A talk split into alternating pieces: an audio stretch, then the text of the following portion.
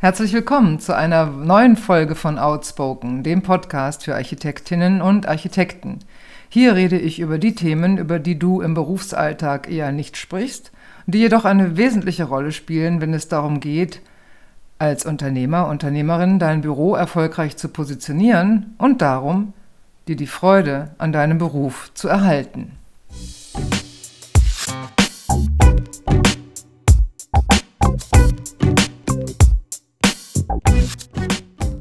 Heute rede ich über authentische Positionierung und ja, was das überhaupt bedeutet.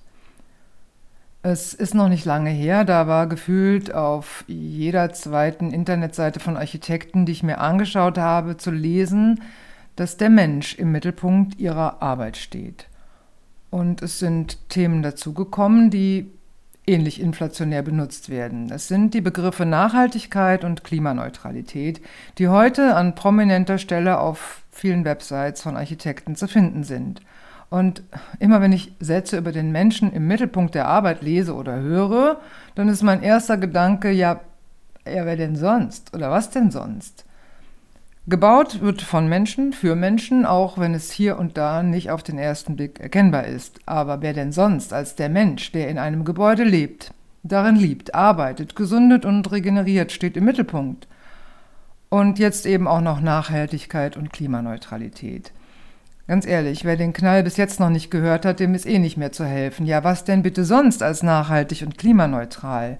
Und dass dies unter anderem auch entscheidende Faktoren bei öffentlichen Vergaben sind, ja, bitte, was denn sonst?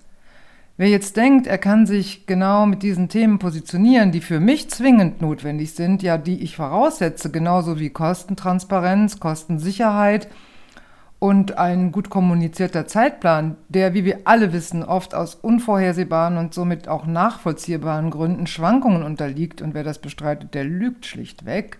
Wer also glaubt, mit diesen Themen eine Nischenpositionierung zu erlangen, ohne eine persönliche Verbindung dazu zu haben, der bleibt eben genau da, wo er die ganze Zeit schon war, in einer langen Reihe von Mitbewerbern, die im, sagen wir mal, selben Teich fischen.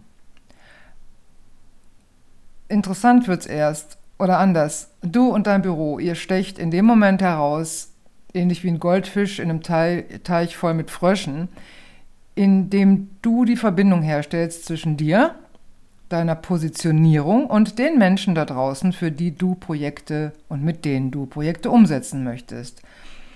Inspiriert zu meinem heutigen Beitrag hat mich mal wieder ein Gespräch mit einem Architekten, der sagte, er habe zwar viel zu tun, also genug Aufträge, um sein Büro wirtschaftlich erfolgreich führen zu können, doch das Gros seiner Auftraggeber, das bestünde aus Leuten, mit denen er außerhalb seiner Arbeit eigentlich nichts zu tun haben wolle. Und als ich ihn fragte ähm, nach den Gründen, dann sagte er, diese Auftraggeber, die verfolgten halt in erster Linie wirtschaftliche Interessen. Und ich habe gesagt, ja, dann habt ihr aber doch mindestens einen gemeinsamen Wert, was ihn erstaunte. Und ich sagte, ja, ist doch offensichtlich. Hier geht es um Sicherheit und die spielt, wenn das Gros deiner Auftraggeber wirtschaftliche Interessen im Fokus hat, doch für beide Seiten eine bedeutende Rolle. Ihm gefiel das irgendwie nicht so gut und er sagte, er, er trage ja schließlich Verantwortung für Mitarbeitende, also für den Fortbestand seines Büros und für die Familie und so weiter. Und ich sagte, ja, es ist auch völlig okay, wenn Sicherheit einen großen Wert für dich darstellt. Jetzt bist du aber hier bei mir und redest mit mir weil du eigentlich keine Lust auf die Auftraggeber hast, die dir genau diese Sicherheit aktuell zumindest bieten. Du stehst also vor einem klassischen Dilemma und darüber können wir reden. Und ähm, die ersten Fragen, die mir dazu einfallen, die lauten, wie sollte denn idealerweise ein Auftraggeber sein, für den du gerne arbeitest und mit dem du auch, ja, vielleicht auch jenseits der Arbeit gern zu tun hast? Oder wo genau entsteht denn die Verbindung zwischen dir persönlich, dem Leitsatz auf deiner Webseite, das nachhaltige Bauen in dem Fall, und deinem idealen Auftraggeber? Wir werden seit Jahren von einer wachsenden Anzahl von Beratern unter anderem mit dem Begriff des Storytellings bombardiert. Und diese sogenannten Berater versprechen dir, dass du Kunden gewinnst, wenn du nur die richtige Geschichte erzählst und magische Formeln in der Kommunikation anwendest, zu denen, die da draußen nicht Nein sagen können. Nachhaltigkeit ist gerade das Thema. Und klar, die Botschaft der Berater lautet wunderbar, spring auf den Zug, erzähle, wie du dafür sorgst, dass deine Kunden sich Nachhaltigkeit, Klimaneutralität, was auch immer, auf ihre Fahnen schreiben können. Und ja, das ist immer dann berechtigt, wenn dir persönlich das Thema auch wirklich ein Anliegen ist. Wenn nicht, dann bleibst du, egal was du tust, genau in dem Teich, aus dem du so unbedingt raus möchtest. Und wenn du raus willst aus dem Teich, ja, dann ist doch die naheliegendste Frage, wohin denn dann? Wo geht's lang? Was musst du anders machen als bisher? Mitten auf einer Kreuzung stehend, ohne Wegweiser, ist jeder Weg ein nicht kalkulierbares Risiko.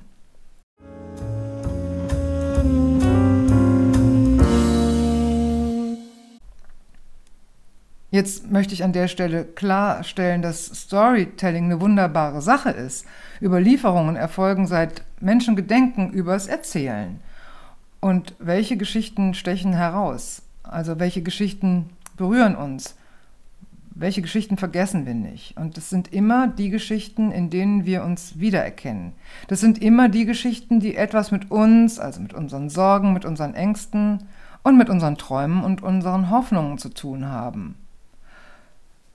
Wenn du zum Beispiel den Mensch in den Mittelpunkt deiner Arbeit stellst, ja, dann erzähl doch den Menschen da draußen, warum du deinen Fokus explizit auf den Menschen legst und nicht zum Beispiel auf herausragende und effektheischende Architektur.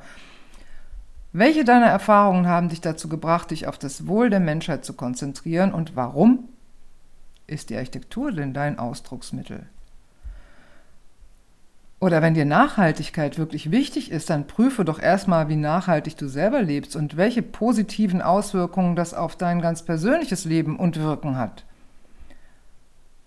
Denn erst dann bist du in der Lage, authentische Geschichten zu erzählen. Du offenbarst mit dieser Geschichte deine persönliche Verbindung zu dem Thema und die Verbindung mit deiner Positionierung. Und dann, und das ist keineswegs Magie, dann triffst du auf Menschen, die sich von der Geschichte, die du erzählst, angezogen fühlen. Und wenn du dich dazu berufen fühlst, Nachhaltigkeit in die Welt zu bringen, und wenn du weißt, warum du dich genau dazu berufen fühlst, ja, dann kommt doch diese Energie genau bei den Menschen an, die diesen Wert teilen. Ganz ehrlich, es gibt weder eine magische Formel noch ein auf alle zugeschnittenes, äh, auf alle zugeschnittenes Skript. Ja, all das verhindert geradezu, dass du in Kontakt gehst mit dir selber und mit den Menschen, die du für deine Ideen begeistern möchtest. Wer jedoch erkennt, dass du für eine Sache brennst, die auch ihm ein Anliegen ist. Der geht doch in den Dialog, der erzählt dir von seinen Erfahrungen, der redet über das, was ihm fehlt, der teilt dir seine Bedürfnisse mit, der redet über seine Träume und über seine Pläne. Und so entstehen Allianzen, so entstehen Kooperationen, so gewinnst du Kunden, die zu dir passen. Und so gewinnst du auch Mitarbeiter und Mitarbeiterinnen, die zu dir passen. Wenn auch du auf deine Website geschrieben hast, dass der Mensch im Mittelpunkt deiner Arbeit steht, dann stell dir doch mal die Frage, warum genau das für dich wichtig ist. Dann finde heraus, was das mit dir persönlich zu tun hat. Finde den roten Faden, der dich genau zu diesem Thema geführt hat. Das macht dich und damit auch dein Angebot einmalig. Oder wenn du einen Beitrag zu mehr Nachhaltigkeit leisten möchtest, dann stell dir die gleichen Fragen und erzähle deine Geschichte. Denn das und nur das macht dich und dein Angebot einmalig. Wenn ich mit Architektinnen und mit Architekten an dem Thema Positionierung arbeite, dann ist das erste Thema, mit dem wir uns beschäftigen, immer die eigene Geschichte. Denn nur deine eigene Geschichte weist dir den Weg in eine authentische und nachhaltige Positionierung für dich und für dein Büro. Ich danke dir fürs Zuhören. Bis zum nächsten Mal.